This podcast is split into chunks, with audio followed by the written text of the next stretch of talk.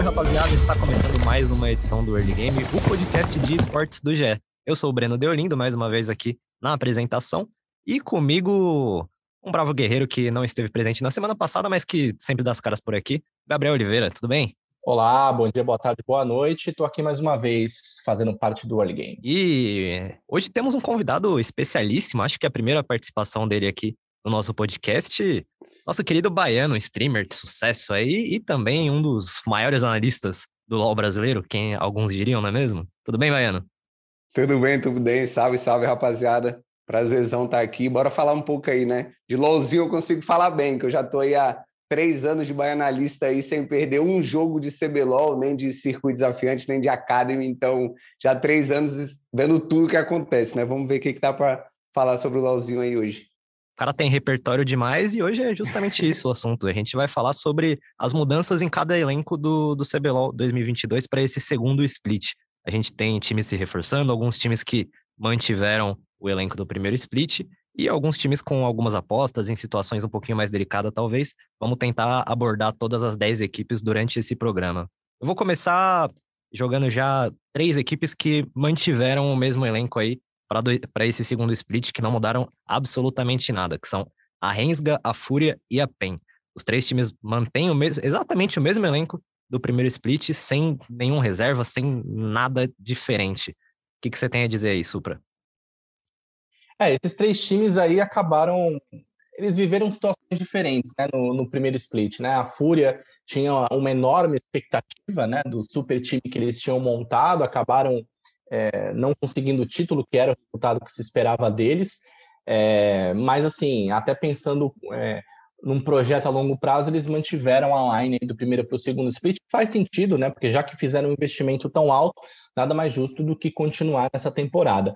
A Rensga não mudou agora no segundo split, mas mudou um monte no primeiro split, né? Durante o campeonato teve diversas alterações, teve saída de jogador coreano, chegada de outros coreanos, promoção do Ninja Kill, que acabou sendo uma das surpresas aí do campeonato é, do time Academy para o time principal, e meio que assim, parece que na reta final ali da fase de, de classificação do primeiro, do primeiro split, eles encontraram mais ou menos ali um time que fazia sentido e por isso estão trazendo esses para o segundo split. E a PEN chegou na final né, do primeiro split, perdeu para a Red Kennedy na decisão, também faz sentido aí que, que eles mantenham essa, essa line. E aí, Baiano, o que, que você achou aí dessa, desses três times que continuam com os mesmos jogadores, a Fúria e a PEN acabam é, sendo, é, no papel aí mesmo, a, a, os melhores elencos, né?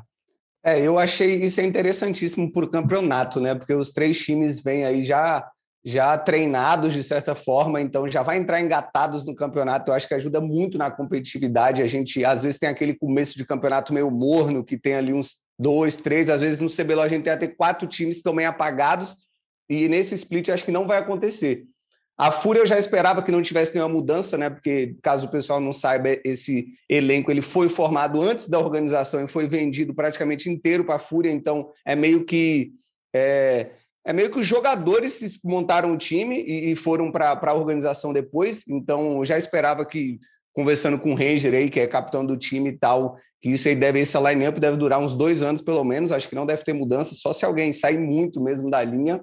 A Rensga eu achei muito legal eles terem conseguido manter o trap aí, o mocha e o suporte deles, porque dentre todas as mudanças que eles tiveram no split passado, essa que foi a melhor encaixou. Esse time aí ficou realmente perigoso para os times de cima da tabela. Tanto é que eu entrevistava os jogadores, e eles iam jogar contra a Rensga, que parecia morta ali já no final do campeonato, mas quando estava com o Mocha e o, e o Trap no time e o Ninja Kiwi, né, que subiu do Academy muito bem, o pessoal estava com medo. Até os times de cima da tabela estavam assustados, apesar da Rensga estar tá em oitavo, nono ali no final. Mas eles, pô, caramba, jogar contra a Rensga, esses, esses coreanos têm uma mecânica muito boa. Tem o Minerva, que é um jogador sempre imprevisível também, então vai ser um time competitivo. Óbvio, não é favorito ao título como a Fúria, né? Mas essa Rensga é um time chato. É aquele time ali que se vacilar vai pegar um quarto, um quinto lugar, vai conseguir ir para o playoff. Então, achei muito legal a Rensga conseguir manter esses coreanos. E a PEN, né? A PEN não tem muito. Se mostrou o time mais sólido, inclusive, perdeu a final ali para a Red, porque eu acho que foi muito mais uma questão psicológica, mas assim, tecnicamente falando, a PEN vem como time favorito ainda. Eles estavam com um jogo muito redondo, muito bonitinho. Ali, quando botou presencial, quando botou torcida, mudou um pouco o, o estilo de gameplay deles, mas eu ainda acho que vem fortíssimo aí, top 3 com certeza bem. A, a Rensga, para quem não lembra, meteu uma quase miracle run ali na reta final do CBLOL. Os caras estavam na, na parte de baixo da tabela e quase pegaram um playoff ganhando jogo atrás de jogo, fazendo um milagre acontecer ali, mas infelizmente não chegaram. Quem chegou e já chegou duas vezes seguidas foi a Red Kennedys aí, campeã do CBLOL no primeiro split e no segundo split de 2021. E eles têm uma pequena mudança ali que eu, sei lá, precisava. Acho que essa é a grande questão que fica. Eles adicionaram um Boal aí que vai ser uma espécie de sombra do Gigo, meio que já repetindo o que rolou nesse split passado até, né? Que a gente teve o Betão aparecendo ali para dar uma pressãozinha no Gigo, né não, Supra? É, e, e, essa mudança aí, na verdade, eles deslocaram né, o, o ponto de revezamento deles, né? Do, do meio para o topo, né? Porque uh, anteriormente a Red estava jogando com esse revezamento aí do Grevitar pro, pro Avenger, né? Grevitar e Avenger jogando no meio, e aí o Avenger não vai jogar mais pela, pela Red, só que contrataram um outro reserva, né? O, o, o Boal, que estava no Flamengo, é, para dividir posição ali com o Guigo. É, então eles só deslocaram ali o ponto, né, de em que essa posição pode ter um revezamento. E aí, Baiano, eu queria ver o, o, o impacto do, do, que você vê no time, porque assim, o Grevitar acabou ganhando mesmo a, a, a posição, né, uhum. né, desde o do playoff do, do, segundo split do ano passado, ainda que o Avenger tenha jogado, inclusive, no Mundial. É... Mas sempre que apertava, o Grevitar que, que assumia, né, no, Exatamente. time. E aí eles até justificaram publicamente, né, que esse revezamento não estava sendo mais tão benéfico para eles, e agora uhum. tem um revezamento no topo, né, assim, já é uma uma, um ensaio, assim, você vê que o Guigo já é, já é um ponto fraco que a equipe já vislumbra que pode ser que tenha que, que mudar para o Boal? Cara, eu acho assim, a Red Canids, na verdade, acho não, tenho certeza, porque eu vi essa mudança acontecendo do split passado deles. O Guigo ser substituído ou ter um reserva é muito mais um ponto de instabilidade do jogador. Ele é um excelente jogador, ele é muito bom quando está na boa fase, mas às vezes ele cai muito de rendimento do nada. E aí, né, só quem está dentro da organização vai saber dizer questões emocionais ou psicológicas, a gente sabe que afeta o atleta.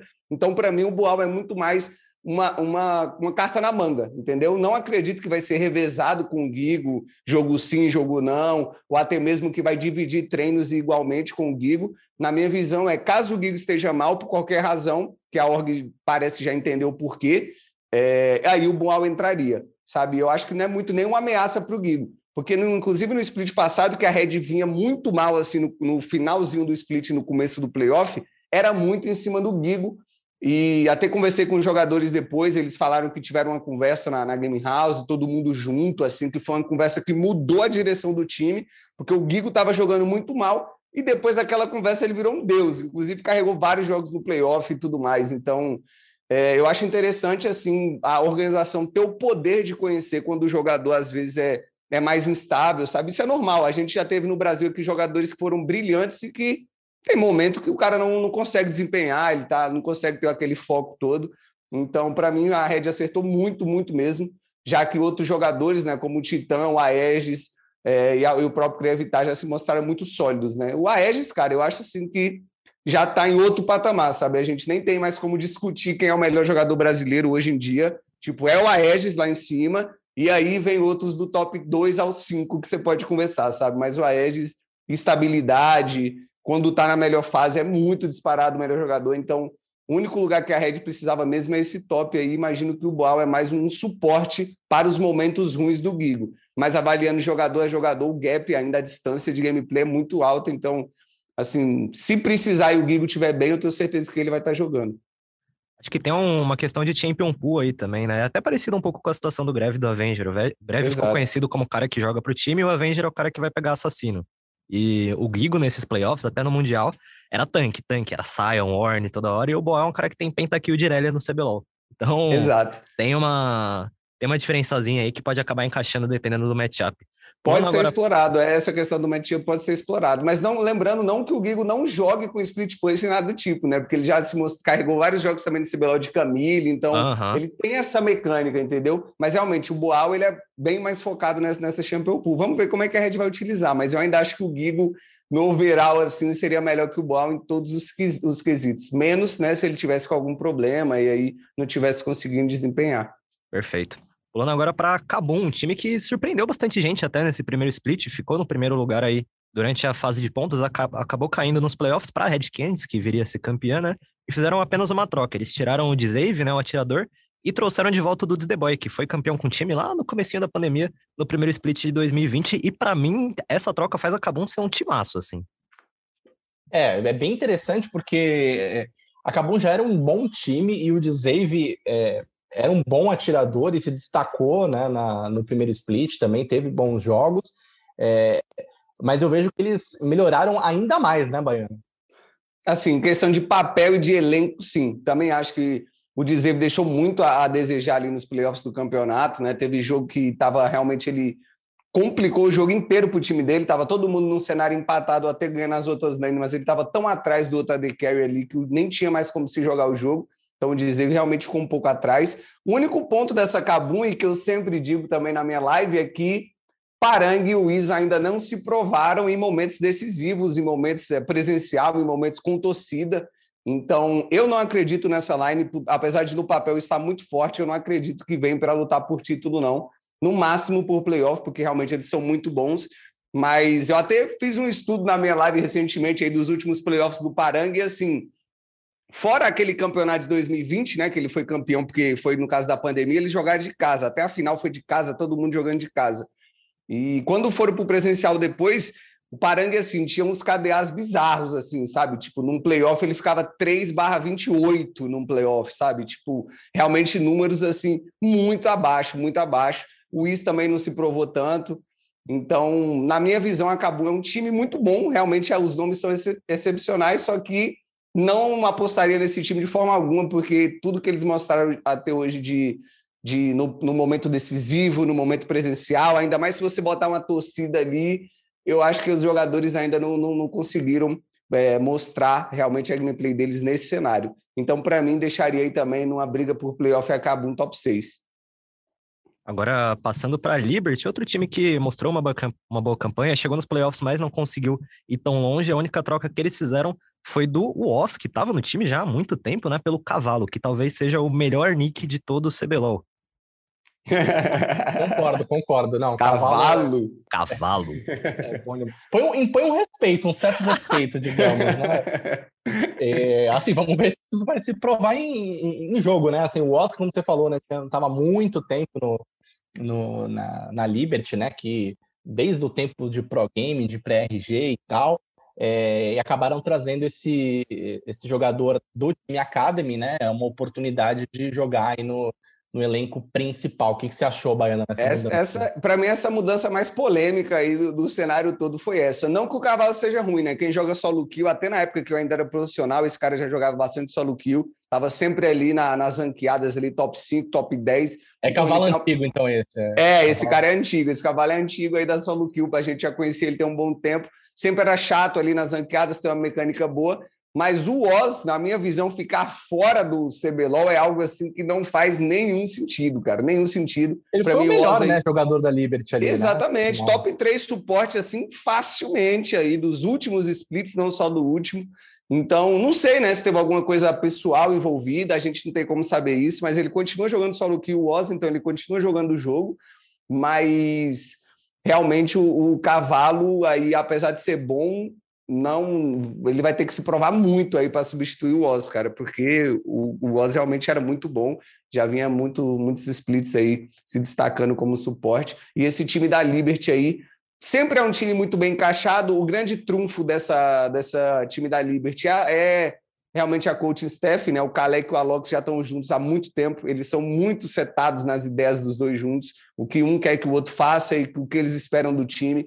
Então, em questão de preparação, o time da Liberty sempre foi sensacional. Por exemplo, eles vão se preparar para jogar contra um time muito melhor, como a Red ou como a PEN, mas eles vêm com um estilo de jogo, a proposta muito boa para o jogo e tal. Mesmo tendo jogadores ali piores, né, individualmente, mas eles sempre dão um perigo, sempre causam alguma coisa assim.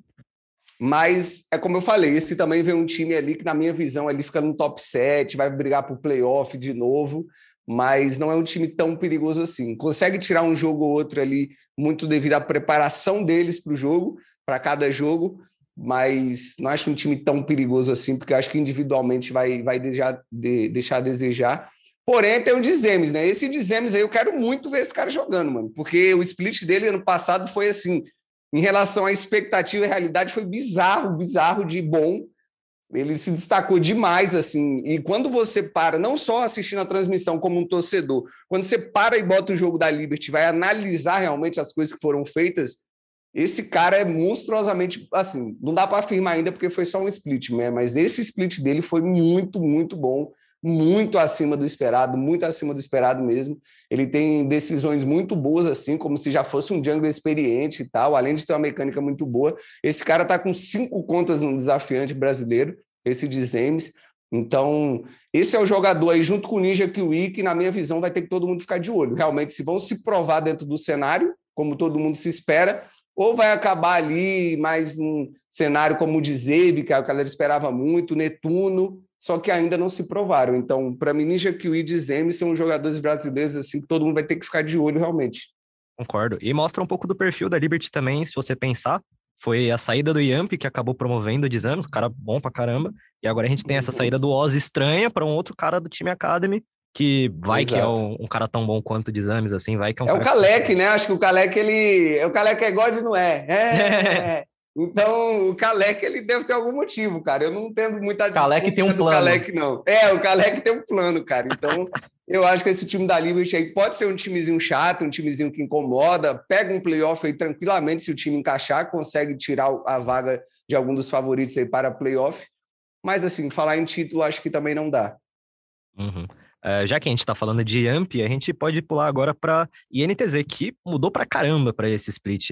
Eles promoveram aí o Ridan do time Academy, o Ridan que é o top laner, já teve passagem até pela, pela Vivo Cage, já jogou CBLOL, e trouxeram também o Jockster e o Nosferos. Nosferos que passou um split meio que sabático aí nesse começo de ano, e chega com as expectativas, eu diria, em baixa para a INTZ, né, Supra?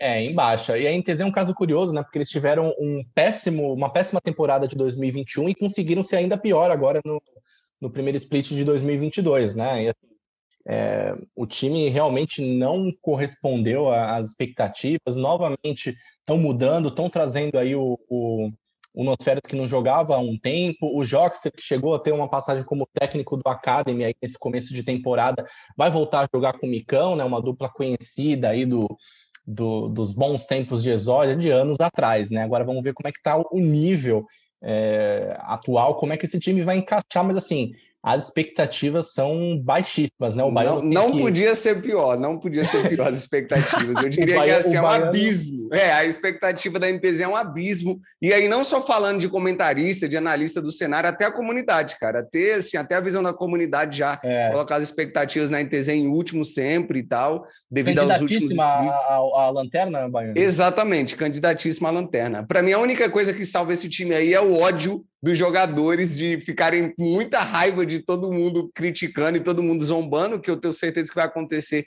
por parte da comunidade, e aí realmente darem a vida e fazer algo diferente. Porque, assim, potencialmente tem, sabe? Eles ainda não estão nesse nível, não se provaram, mas potencial tem. Para mim, o Nosferos é um cara que tem potencial, se ele realmente der a vida para isso e tal, de ser um, um mid laner muito bom, como ele já se mostrou, né? Já chegou a ser líder do, do CBLOL em um período de tempo ali e tal. E Ridan também tem, o Yamp tem um potencial muito forte também, mas é, é difícil, né, cara? É aquele tipo de elenco aí que realmente você vê que teria que ter toda uma história, toda, todos os jogadores juntos, decididos a criarem uma história e tal. Tem que teria que ter uma motivação muito forte mesmo, muito grande. Porque Tem um grande for... alinhamento das estrelas, né? Exatamente, o alinhamento das estrelas e dos jogadores dentro do time. Porque se for levar assim no banho-maria, por exemplo, seguindo a rotina de treino normal, que os outros times também seguem, é, se for fazer o normal que todos os outros times vão estar fazendo, aí é último, entendeu? Aí é o último lugar mesmo, vão ficar na lanterna e não tem para onde correr. Agora, Potencialmente tem, é, tem que ver o Jogster também, como é que ele vai sair depois de voltar aí. Não acredito muito nessa, nessa volta do Jogster, mas já foi o melhor suporte do Brasil por muito tempo, né? Então, historicamente falando, inclusive, é o melhor suporte que a gente já teve. Só que é, não acredito muito nessas voltas, cara. Ainda mais em um time desestruturado, né? Se a volta de um jogador, por exemplo, se colocar um BRTT hoje de volta, um Revolta, eu mesmo, se fosse voltar, um ESA, e ele volta para um time estruturado, um time que já tem outros quatro jogadores fortes, e ele vai encaixar como uma peça, aí é uma mudança que eu acredito bastante. Que pode ser possível que o jogador volta bem, a experiência pode ajudar muito um time assim, mas voltar num cenário desse com um time se modulando ainda, tomando forma e todo mundo meio perdido, eu acho que não vai ser tão bom. Então, basicamente é isso. A expectativa da NTZ não, assim, os jogadores vão jogar sem pressão nenhuma, porque eu acredito que 95% do cenário espera, espera já que eles fiquem em último. E é realmente aí eles terem que fazer uma história e fazer algo totalmente diferente para mudar essa realidade. A gente está falando bastante de grandes nomes aqui, de jogadores que têm tido splits bons recentemente. E se você olhar com calma, o único jogador que teve uma boa performance recente aí nesse time da INTZ foi o, o Yamp, que jogou muito bem na Liberty, uhum. barra PRG, barra Pro Gaming. E Exato. fora ele, são outros quatro jogadores que não têm boas atuações há bastante tempo. Mas enfim, pulando uhum. agora para Miners que teve que lidar com a saída de um dos melhores jogadores aqui do Brasil, que não é brasileiro, mas que ainda assim é um dos melhores que atuam por aqui, que é o Croc. Pro lugar dele trouxeram o Gato, que já apareceu bem no CBLOL, já teve boas performances no Academy também. E para substituir o Hulk, que talvez fosse o, o, ponto fraco da equipe no ano passado, o suporte, eles trouxeram o Civi, que é um suporte coreano aí com passagem por times Academy da LCK. Eu, eu sempre fico meio assim com o coreano que, não dá, que a gente não conhece bem, porque não dá pra saber muito o que esperar, né, Supra? É, isso daí foi. Esse jogador foi indicação do Duran, né? Que é o outro coreano do time, aí, o, o top laner. É, ele que continuou né, no primeiro para o segundo split, o Croc acabou mudando, né? Foi para Loud.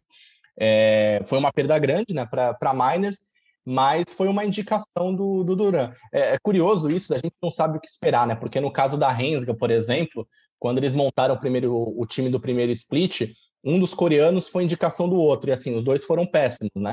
E aí agora vamos ver o que, que, o que, que acontece nesse segundo split aí dessa. É, é, a grande expectativa desse time, né? Ainda que o gato também seja uma novidade e tal, mas a gente quer, quer sempre ver os coreanos, essa é a verdade, né, Baiano? É, o que podem mudar, né? Os coreanos é algo que a gente não conhece que pode mudar a cara do time, né? Porque dentro dos jogadores brasileiros a gente já sabe muito bem o que esperar. Mas assim, o que você falou e vale deixar o alerta aqui, geralmente acontece isso no Brasil, né? Como a gente não tem, é, não consegue fazer um estudo assim muito bom assim do, do, dos jogadores coreanos, a gente vem muito por indicação e geralmente vem dois juntos, né? E geralmente dá problema, geralmente dá problema, geralmente é muito do que os caras não esperam. Acaba acontecendo uma coisa também que os coreanos ficam meio isolados assim da, da equipe, até naturalmente, né, por causa da questão do idioma e aí começa a ter problema na game house, e aí o time começa a ficar mais, mais desmotivado e tal. Então, para mim, a Miners é o time que mais sofreu nessa janela, perdeu o Croc do mesmo tempo que a Loud foi o que mais ganhou aí, a movimentação do Croc da Miners para a Loud foi a principal desse split e deixa a Miners enfraquecida na minha visão, mas ainda tem jogadores que podem realmente surpreender aí, como o Gato, o N já meio que se provou em alguns momentos, né? Outros deixou a desejar, mas a gente viu que tem potencial. E o Celo que está vindo aí também, dando as caras para ver se consegue fazer algo diferente, realmente se firmar nesse time da Miners aí. Mas na minha visão, não é um time perigoso, não. É, não consigo nem ver eles pegando uma vaga de playoff aqui, para ser sincero. Acho que eles ainda ficam ali junto com. Até abaixo da Liberty, eu diria. Acho que a Miners fica mais ali num ponto com Flamengo. Ali. Eu não vou botar a NTZ junto, não. A NTZ para mim está ainda mais abaixo que isso. Mas acho que a Miners vem num patamar assim, meio que de Flamengo. Talvez a Rensga, se não estiver bem. Mas eu ainda acho que Rensga e Liberty vem acima, vem para tentar lutar. E a Miners vem ali realmente para ficar em oitavo, chutaria algo bem, bem próximo disso. E também, oh, falando sobre o Flamengo, vale o alerta, né? Sobre essa questão dos coreanos de trazerem amigos aí. No Flamengo é a mesma situação, né? Do Curi aí que trouxe o Gyeonggu aí, que é, que é o jungler coreano também, que eles tinham certa amizade e tal. E é complicado. Vamos ver o que, vamos que ver, vamos ver. É. O, como o Baiana já adiantou, o Flamengo trouxe o, o Gyeongo aí para Django, contava com o Curi já do, do último split. O Curi fez algumas atuações, mas acabou voltando mais cedo para a Coreia depois que o Flamengo perdeu as chances de classificação. E a gente tem O Tai, voltando aí pra top lane depois de um split questionável, vai, na, na jungle, o Tai volta a ser top lane e entra nesse time que no primeiro split já deu um monte de, de BO, porque era basicamente o time Academy do Flamengo disputando o CBLOL. A expectativa começou lá embaixo para o Flamengo de 2022 e agora é um time que não tem muito uma cara, não sei bem o que esperar, né? É um time de, de assim, de clima de despedida, né? Porque a gente também tem que pontuar aqui que esse Flamengo é, vai ser o último split que o Flamengo vai ser representado no CBLOL, né? Porque a Los Grandes, uma equipe muito conhecida aí no cenário é, de esportes do Brasil, comprou é, uma parte da, da Simplicity, né? Que é a empresa que administra o, a divisão de esportes eletrônicos do Flamengo.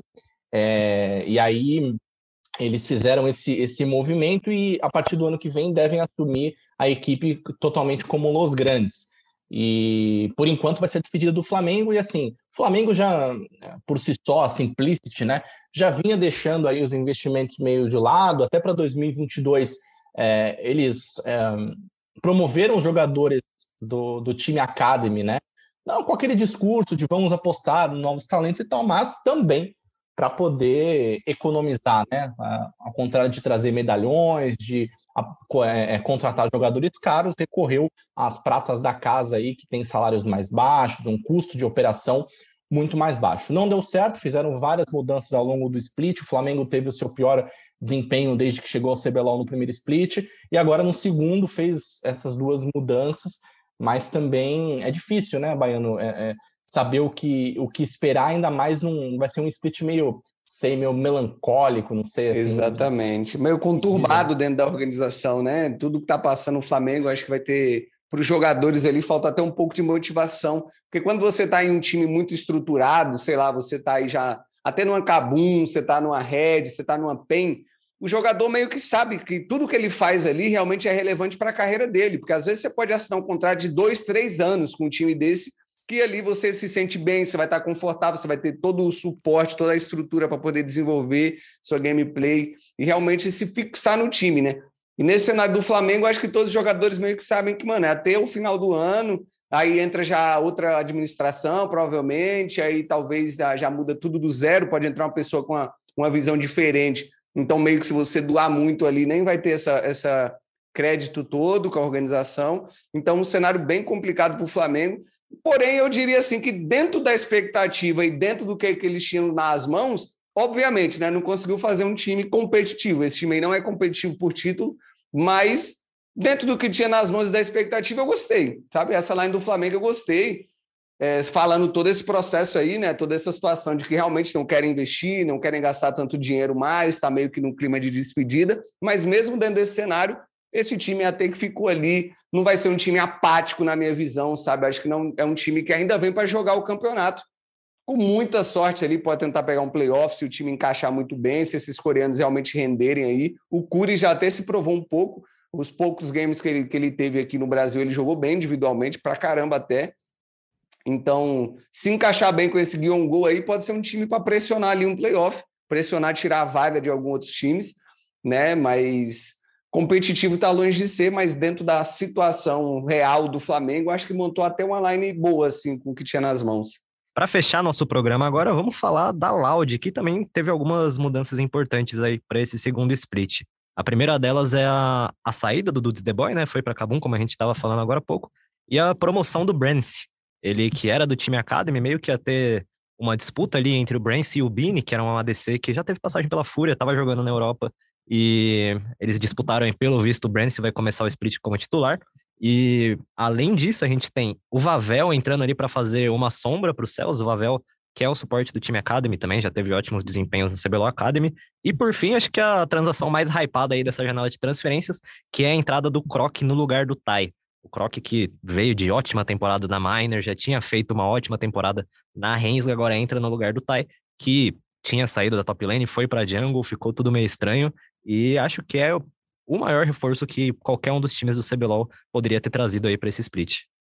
A Loud tá tentando de tudo aí para conseguir ter um título, né? Essa é até uma, um bastidor aí que, que eu até trouxe uma matéria que a gente publicou lá no GE, né? A direção vê a, o, o time de LoL aí como é, o último em que ainda precisam se provar, né? Eles não conseguiram ainda performar muito bem na era das franquias, né? E assim, a Loud acabou sendo ainda mais pressionada por conta do desempenho no Valorant e no Free Fire, né? Que a Loud recentemente foi campeã, então agora estão fazendo de tudo aí, tentando de todos os jeitos é, para serem campeões também no LoL, ainda mais depois de terem apostado no robô e no, e no Tinoz, né?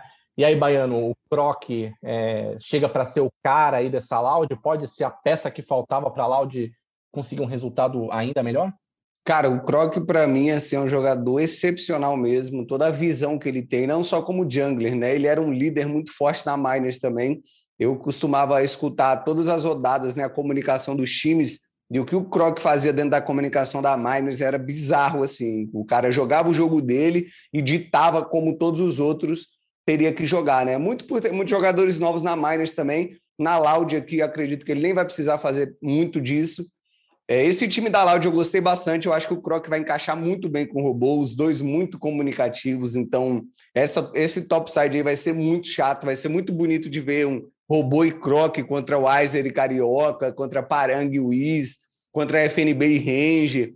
Vai ser até o Trap e o Minerva se eles vierem fortes aí também. Então, esse topside vai ser muito legal de se ver. Porém, tem um problema para a Loud que vai ter esses praticamente quatro jogadores revezando na, na bot lane, né? Então até eles entenderem quem realmente é melhor. Depois você tem que entender quem desempenha melhor, não só no treino, mas no, no presencial. Depois vai chegando perto do playoff, você tem que entender quem está melhor para o playoff. Então, tendo quatro jogadores para revezar no bot, eu acho que isso pode ser uma dor de cabeça e meio que criar uma dependência do topside no time. O que pode ser um problema para a Loud é acabar dependendo do meta, né? A gente já viu times aqui no Brasil que investem muito em um side só do mapa, né? Para quem que não entende, é muito você investir muito só na bot lane e botar toda a carga neles, ou investir muito só no top lane com jungler, e, e aí você fica à mercê do meta. Se tem uma mudança do meta e AD Carry, por exemplo, é nerfado e o jogo fica mais para o top, com Camille, Fiora, com carregadores no top, daí quem tem o topside mais forte sai muito na vantagem, e aí vice-versa. Então, para mim, o grande ponto da Loud é um time forte, para mim, que vem aí forte para o playoff, né? Pelo menos dessa vez, acho que eles não vão deixar passar essa vaga do playoff. Dá para sonhar com um título também, mas um pouco arriscado a line-up, para mim, é, tem muito do, do, seu peso em um lado só do mapa. Se outros, os outros times souberem explorar isso, não falando que o Brance aqui é ruim, né? Eu acompanhei todos os jogos da carreira do Brance até hoje. É bom é, individualmente, é bom mecanicamente, tem uma lane phase boa, mas falta muita experiência ainda. Falta muito, muito, muito. Ele entrega vários jogos assim, entregou vários jogos no Academy assim, jogos ganhos que ele tá com muita vantagem, 7/0, 8/0. Aí vai dar aquela brincadinha ali no jogo para tentar solar alguém, para tentar fazer alguma coisa, acaba morrendo, entrega o barão e perde o jogo. Então, isso é um, é um tipo de play, um tipo de situação que acontece muito, muito mesmo com o Brance. Então, tem que ver se ele consegue se desenvolver ainda na fase regular para chegar bem para os playoffs. Mas, assim, para mim, a, a, o maior ponto da Loud aí, o ponto crucial é realmente depender bastante do, do, de um lado só do mapa e, e do meta, né? Se um meta assim que a bot lane decide o jogo, que dragão decide o jogo logo no começo do jogo, principalmente, aí eles podem ter um pouco de dor de cabeça, mas ainda acho que vem para um split bem mais forte do que o passado de qualquer forma. Para quem não lembra, o, o ADC da, da Loud no começo do Academy não era o Brance. O Brance começou no Academy como reserva e o titular era o Vitim. Mas o Brance ficou uhum. muito mais famoso a partir do momento que ele farpou o BRTT na, na, nos playoffs do CBLOL. Não Exatamente. sei se vocês lembram dessa. O Brance falou que o. Pra, mandou mensagem pra mãe dele falando pro pai aposentar e aí deu ruim, né? A Penha meteu o único reverse sweep na história do, dos playoffs do CBLOL e o Brance teve que aguentar um monte de gente enchendo o saco dele. Agora ele vai poder se provar aí. Vai ter a chance dele, é, vai ter a chance. O Tier 1, né? Vamos ver. Legal acompanhar. Mas sem o BRTT jogando, né? Sem o BRTT. o BRTT não voltou para o segundo split. É importante observar isso também nessas mudanças aí, né? Quando, quando ele voltar, vai ser um clássico instantâneo. BRTT Acho difícil. Acho difícil, é difícil. Acompanhando o TT aí, eu sei que a galera tem muita expectativa e tal, mas acho que é difícil o Guerreiro voltar. Mas vamos ver, né? Tô na torcida aí, porque com certeza ver o cara jogando é sempre bom pro, pro campeonato e tal. Mas acho é. difícil que aconteça. Eu também acho. O BRTT já tinha dito uma entrevista pra gente lá no GE que, assim, logo quando ele anunciou essa pausa, né? Que a pausa poderia virar, sim, aposentadoria. Ele parece bem feliz aí fazendo as outras coisas da vida dele. Vamos ver, né? Porque é uma perda grande para o CBLOL, mas também a oportunidade para surgirem novos ídolos aí, né? Exatamente. Perfeito. Bom, a gente vai chegando na reta final aqui. Eu acho que vale dar uma amarrada final em tudo que a gente está falando. Para mim, ficou bem claro que a gente tem Fúria, Pen e Red aí como um trio de possíveis favoritos para o título e o resto dos times aparece um pouco abaixo. Alguém discorda disso? Não, é isso mesmo. os restos tem algum ponto que tem que se provar algo do tipo, né? Pen, Red e Fúria vêm mais sólidos assim, né? Você já meio que sabe o que esperar desses times.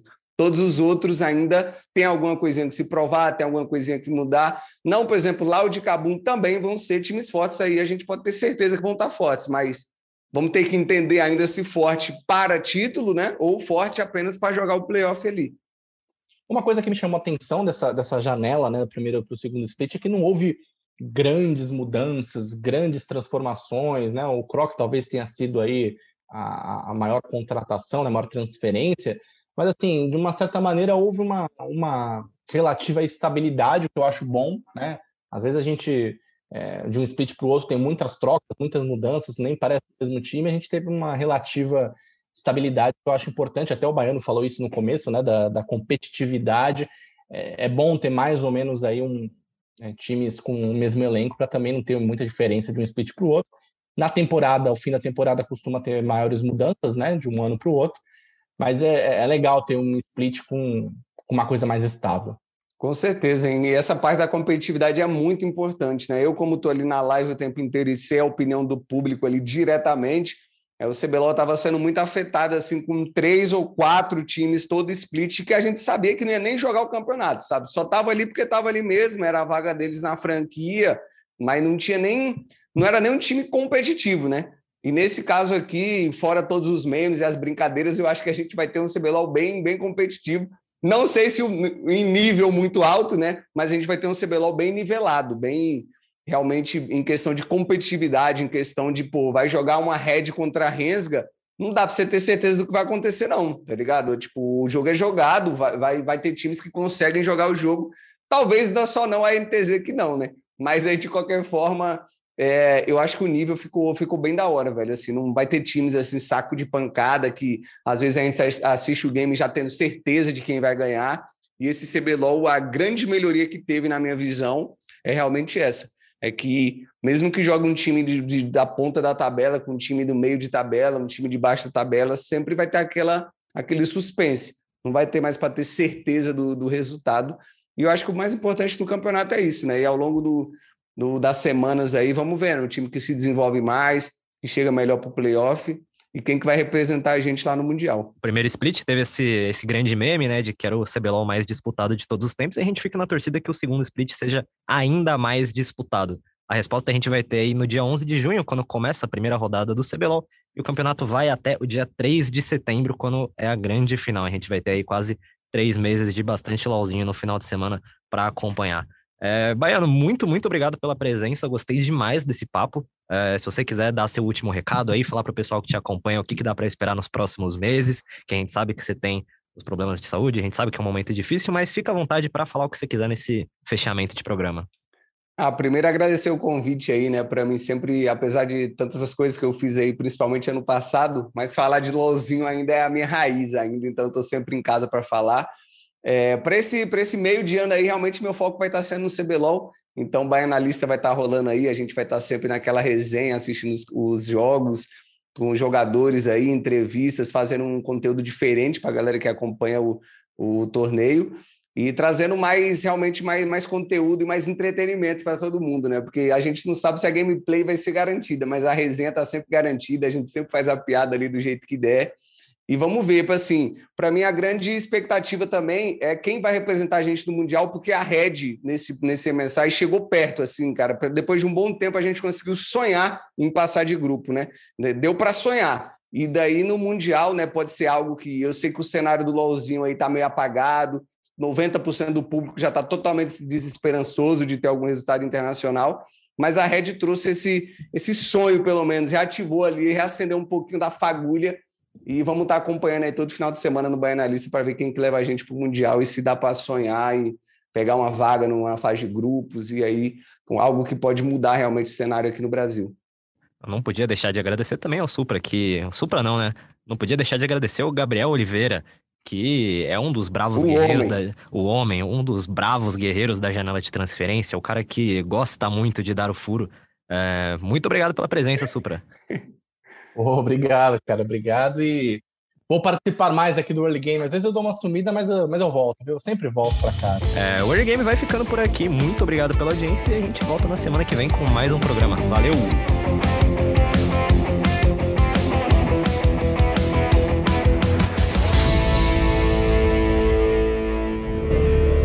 Time limit reached.